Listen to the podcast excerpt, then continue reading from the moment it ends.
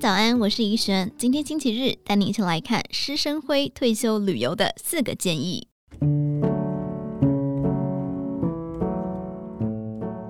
许多人进入第三人生之后，最常进行的活动就是旅行。施生辉表示，这几年出国旅行的频率大概是一年一到两次，其实不算多，称不上旅游达人。不像他另外一个朋友，几乎一个月出国一到两次，但他常怀疑有必要这么密集吗？有一次，施升辉去参加国内一日游的行程，碰到一位同行的团员，他说他几乎每天都会参加这种活动，因为如果不这样做，他不知道日子该如何打发。如果只是让旅行来填满第三人生，其实也是另一种无奈，就好像每天都吃山珍海味，久了也会腻。究竟一年该做几趟国内外旅游，因人而异。但他认为，至少要让每一趟旅程都能留下深刻的回忆，绝对不能只是流于上车睡觉、下车尿尿的走马看花。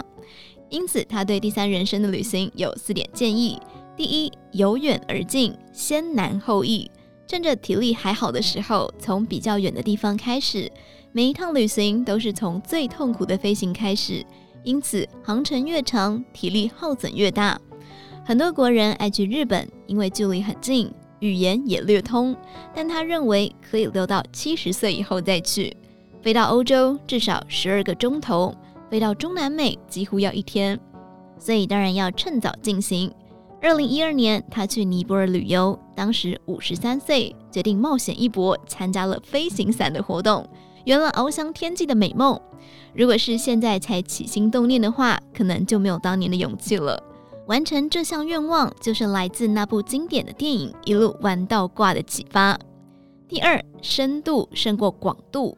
以黄山行为例，八天行程中有五天在山上，足迹踏过很多一般游客不会走的路。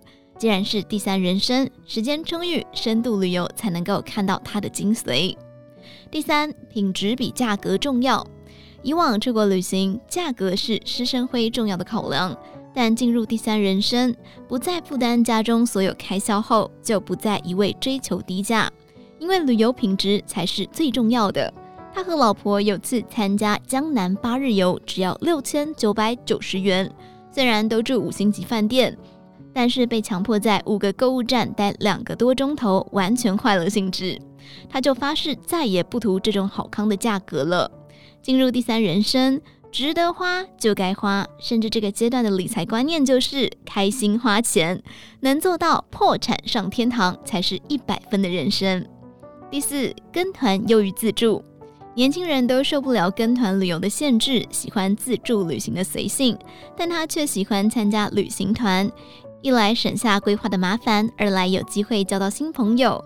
二零一零年去北海道，二零一二年去尼泊尔，二零一六年去纽西兰以及黄山行，他和老婆总共交到将近五十个新朋友。回国之后，他们不是只在脸书和 Line 上面联络，还轮流办活动，继续旅游和聚餐，更相约再去别的国家玩。他说：“第三人生绝对不能只有老朋友。”跟团旅行是结交新朋友最佳的机会，只跟另一半腻在两人世界，老夫老妻相看总会厌的。以上内容出自于《今周刊》网站，详细内容欢迎参考资讯栏下方的文章连结。最后，祝您有个美好的一天，我们明天再见。